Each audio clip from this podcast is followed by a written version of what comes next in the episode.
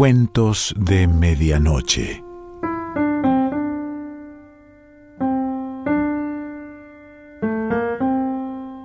El cuento de hoy se titula Tarde y Crepúsculo y pertenece a Julián Ayesta.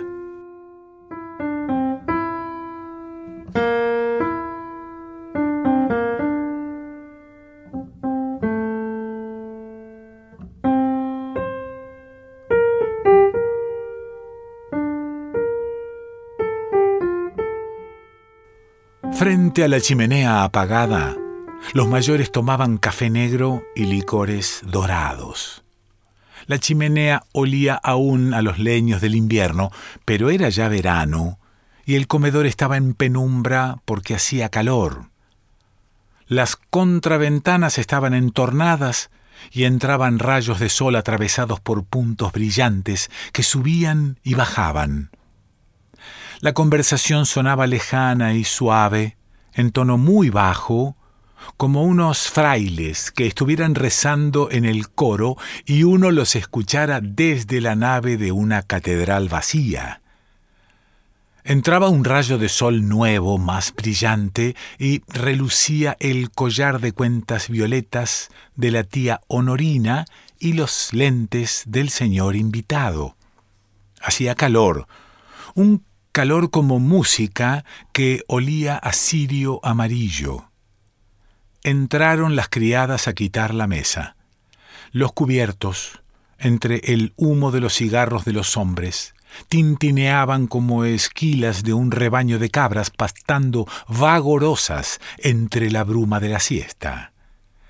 Era la siesta, toda mullida y tibia, toda desperezándose, adormilada a la sombra de los árboles en un bosque azul, en un país muy hondo, antes de Jesucristo. El comedor estaba en penumbra, y desde la oscuridad se oían las chicharras y los grillos que cantaban al sol y el ronrón del sol sobre los prados verde amarillentos y el fragor fresquísimo de los robles cuando entraba una ráfaga de brisa azul y salada que venía del mar. Entonces no pude resistir y escapé a mi habitación. Me desnudé, me puse el pantalón de baño y salí corriendo por la puerta de la cocina. Corría cuesta abajo con el viento en la boca y Elena me estaba esperando a la puerta del jardín con su traje de baño de flores rojas y doradas y su sombrero ancho de paja amarillenta, muy alegre, llena de amor y vida, con su pelo rubio lleno de sol y el dedo gordo de un pie saliéndole por un agujero de la alpargata, que se movía como un ratoncito que me provocara y que apetecía morder, y estaba mordiéndolo toda la vida. Hola, Hola. Y marchamos juntos, llenos de amor, hacia los grandes países de la tarde. El sol roncaba sobre los manzanos y los prados estaban llenos de manchas de luz. Y había también bosques de eucaliptus negros y azulados.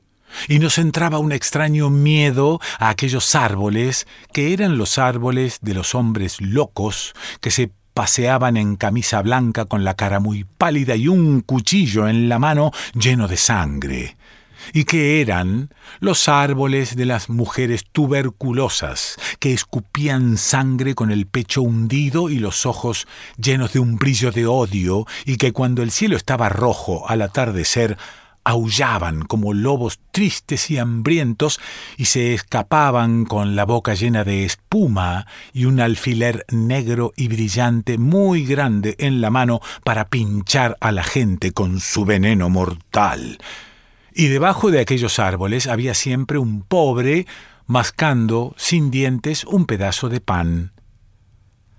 La luz de la tarde era densa, dorada, azul y negra una luz de terror misterioso, bajando de un cielo enorme y solitario.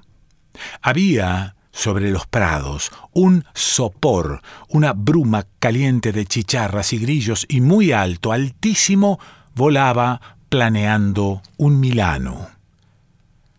Elena y yo íbamos silenciosos. De cuando en cuando Elena se paraba, juntaba unas cuantas zarzamoras y me ofrecía la mitad. Unas, las del sol, estaban calientes y mates, otras, las de la sombra, frías y brillantes. Otras veces las juntaba yo y le ofrecía a Elena y comíamos juntos, mirándonos a los ojos con la cara llena de manchas de jugo morado. Y seguíamos andando muy juntos, sin hablar nada, pero temblando. Algunas veces mi amor, que era Elena, tan hermosa, con la piel tan morena y el pelo rubio y los ojos azules y tan libre y valiente, se paraba otra vez a juntar zarzamoras y se pinchaba con una espina. Entonces me ofrecía su dedo ensangrentado y yo le chupaba la sangre, que era tan roja, tan salada, tan hermosa, centelleando al sol. Después me besaba y me lavaba con sus labios la sangre que había quedado en los míos. Y después de hacerlo nos entraba como un miedo raro, porque aquello era un rito secreto, secretísimo, como una especie de pecado. Nadie sabía por qué.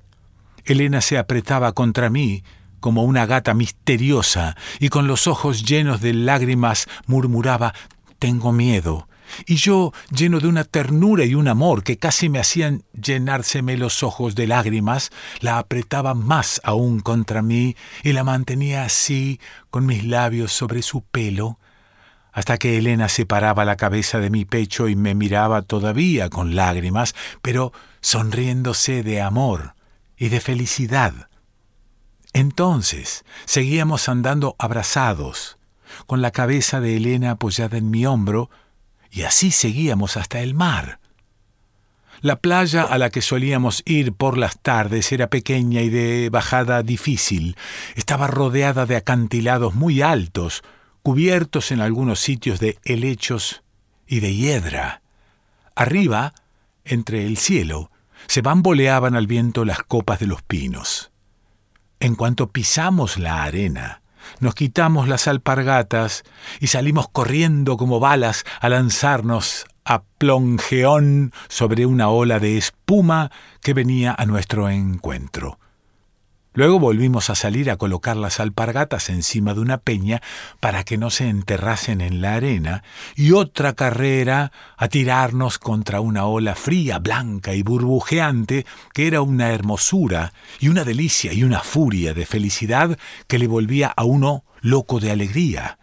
Y a veces yo entraba dando un salto mortal porque sabía que a Elena le gustaba, aunque me suplicaba que no lo hiciera porque no sé quién, un francés me parece, se había roto una vez el espinazo. Y Elena volvía a salir gritando de alegría, toda embadurnada de arena y de algas, rojizas y amarillas y verdes, toda oliendo a sal, con el pelo negruzco y lacio, pero más hermosa todavía que antes con el cuerpo brillante, y saltaba como una pantera sobre mí y me hacía tragar agua y salía corriendo hasta que yo la alcanzaba y me montaba encima de ella y la apretaba la cabeza contra la arena hasta rebosarle bien la cara y el pelo de arena y me pedía clemencia casi llorando y yo, magnánimo senatus populusque romanus, le concedía la libertad.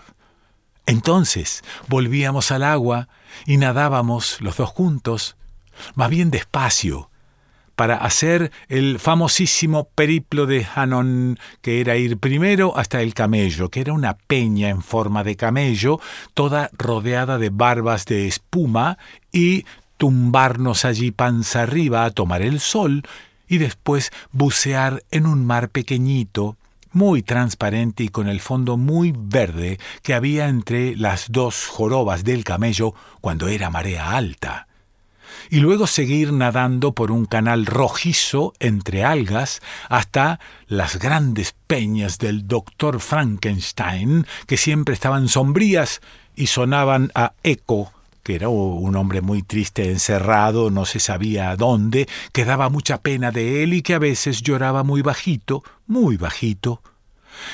En las grandes peñas del doctor Frankenstein se pinchaba uno los pies y había cangrejos escondidos en las cuevas. Y una vez encontramos un perro muerto, muy hinchado, con la boca llena de moscas verdes.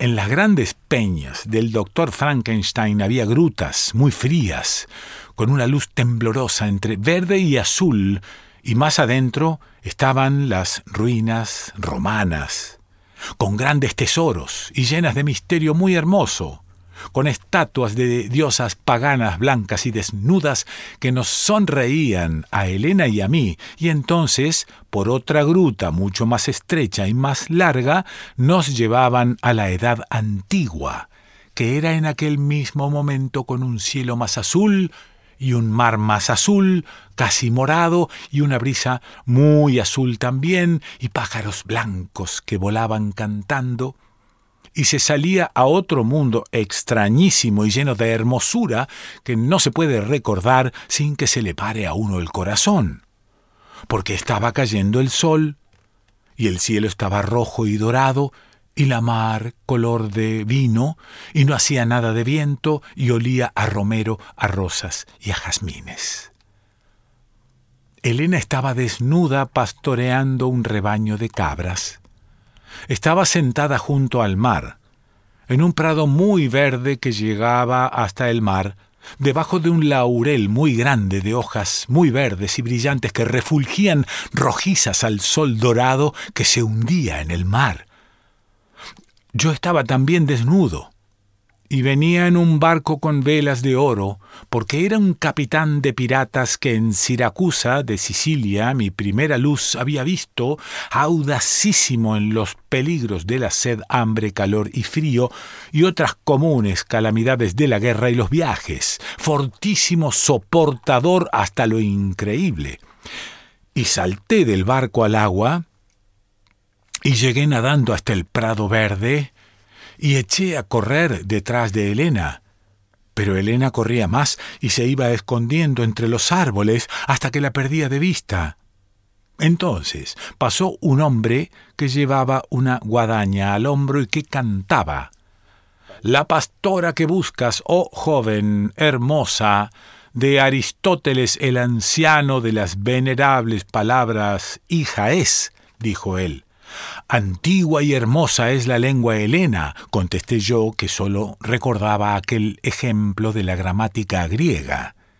El hombre de la guadaña corrió y me llevó a su casa, donde me ofreció frugal cena, y tras vestirme con sus andrajos de campesino, bien colocada sobre mi hombro la guadaña, dijo él, Ahora, preséntate a Aristóteles el de las venerables palabras, de parte de Filemón, el pobre, y dile que eres el mancebo que como criado le envió.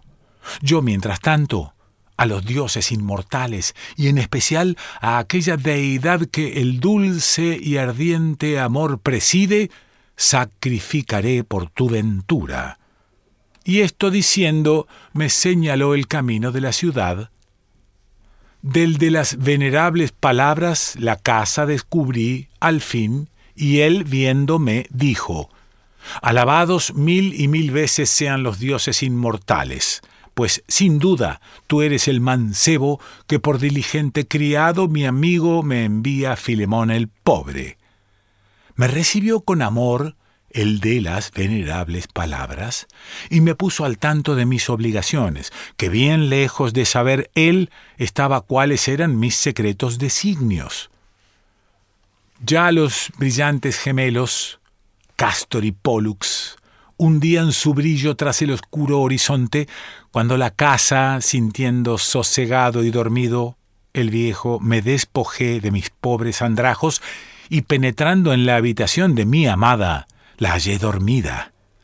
Transportado de dicha y de contento, y a la siempre poderosa deidad del amor mil gracias dando, aparté con cuidado el lienzo que la cubría, a Helena. Ya la blanca luz de la luna, la hermosura de su cuerpo, largamente contemplando estuve.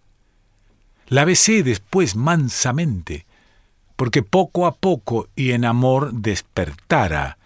Y ella entonces, entreabriendo los ojos, dijo, Sin duda, Afrodita me inspira este hermoso sueño, pues siento a mi lado al joven que amo.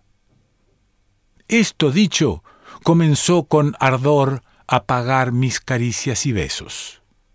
No quise ya dejar salir de mi boca ni una sola palabra, pues temía que con aquello se le fuese la ilusión del sueño y que volviendo en sí ásperamente me despechara. Gocé, pues, en silencio de lo que en silencio debe gozarse. Y cuando empezaron a cantar los gallos, me volví al rústico lecho que en establo me aderezaran como criado que era. Ya estaba Febo ardiente, padre del amor, del gozo y de la vida, en la mitad de su curso, cuando me despertaron las desacompasadas voces del de las venerables palabras que gritaba Válganme los dioses inmortales, pues tengo una reina y un rey por criados. Salté del lecho, me presenté a mi amo y disculpé las pesadeces de mi sueño con la fatiga del viaje y otras muchas razones que mi súbito ingenio iba inventando mientras hablaba. Estaba yo empezando a apartar a mi amo de su primera intención, que era despedirme de su servicio, pues me entristecía el pensamiento de separarme de mi hermosa amiga, cuando con lágrimas en los ojos entró ella y postrándose a los pies del viejo dijo estas o parecidas palabras. Disculpad, oh buen amo, mi falta, pues Afrodita me ha enviado tal sueño esta noche que milagro es que pueda levantarme. Se quedó el viejo un momento en suspenso mirándola y después, posando los ojos en mí, soltó a reír con gran estrépito. Nos quedamos Elena y yo mirándonos de asombro, y el viejo entonces, tomándonos de la mano, nos acercó así y dijo, Sabe tú, oh joven, que la que has conseguido esta noche no es una pobre rústica que yo hubiera tomado por criada, como ella misma cree, sino la hija y heredera del emperador de Atenas. Elena estaba muy seria, sentada en cuclillas delante de mí mirándome muy fijo, ¿En qué piensas? Con esos ojos tan abiertos.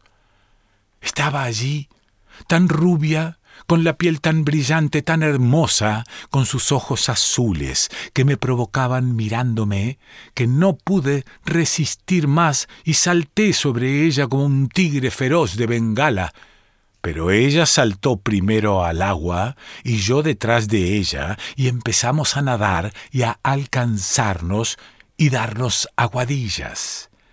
Y salimos de la sombra de las peñas, donde el agua fría y morada, y entramos en el sol, donde el agua era verde y brillante y más tibia, y era un gozo calarse y ver salir a Elena removiendo la melena que se le caía sobre la cara, y después bucear otra vez y hacer exploraciones por los canales submarinos que estaban llenos de algas.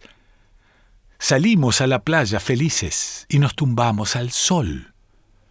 El sol iba ya haciéndose naranja y metiéndose detrás de los pinos del acantilado. El cielo estaba verde y lleno de un brillar oscuro que mirándolo fijo era como el infinito. A veces pasaban bandos de pájaros. Elena apoyó la cabeza en mi hombro y empezó a hacer dibujos sobre mi cuerpo con un chorrito de arena que me hacía cosquillas y me miraba, me miraba. Volvimos despacio, andando muy juntos, muertos de plenitud, de gozo, de felicidad desconocida e insufrible, muertos de amor, locos de amor. El corazón me llenaba todo el pecho, me hinchaba todo el cuerpo de sangre caliente, me llenaba la boca de sal, llenaba el mundo de alegría rabiosa, de ardor, de colores afilados como cuchillos y a la vez blandos como las hojas de una amapola, como la miel, como la leche recién ordeñada. Temblando, con voz ronca, con una voz que no era la mía, que no se sabía de dónde había salido, le dije, Elena, te quiero. Y Elena, serena, sin dejar de mirarme a los ojos, grave y hermosa, se fue dejando atraer, y cuando tuvimos los labios muy cerca me dijo, y yo a ti más. Y yo bebí el aliento de aquellas palabras, las bebí, las respiré, no las oí. No hablamos más. Íbamos juntos, solos, entre el silencio del crepúsculo, íbamos solos entre el silencio del mundo, solos entre el silencio del tiempo, solos para siempre, juntos y solos andando juntos y solos entre el silencio del mundo y del mar y del mundo, andando. Y todo era como un gran arco, y nosotros lo íbamos pasando, y al otro lado estaba nuestro mundo y nuestro tiempo y nuestro sol y nuestra luz y nuestra noche y estrellas y montes y pájaros y siempre.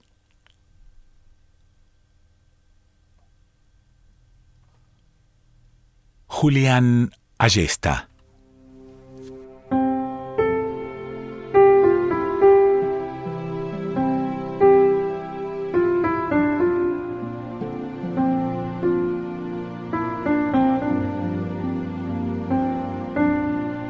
Cuentos de Medianoche.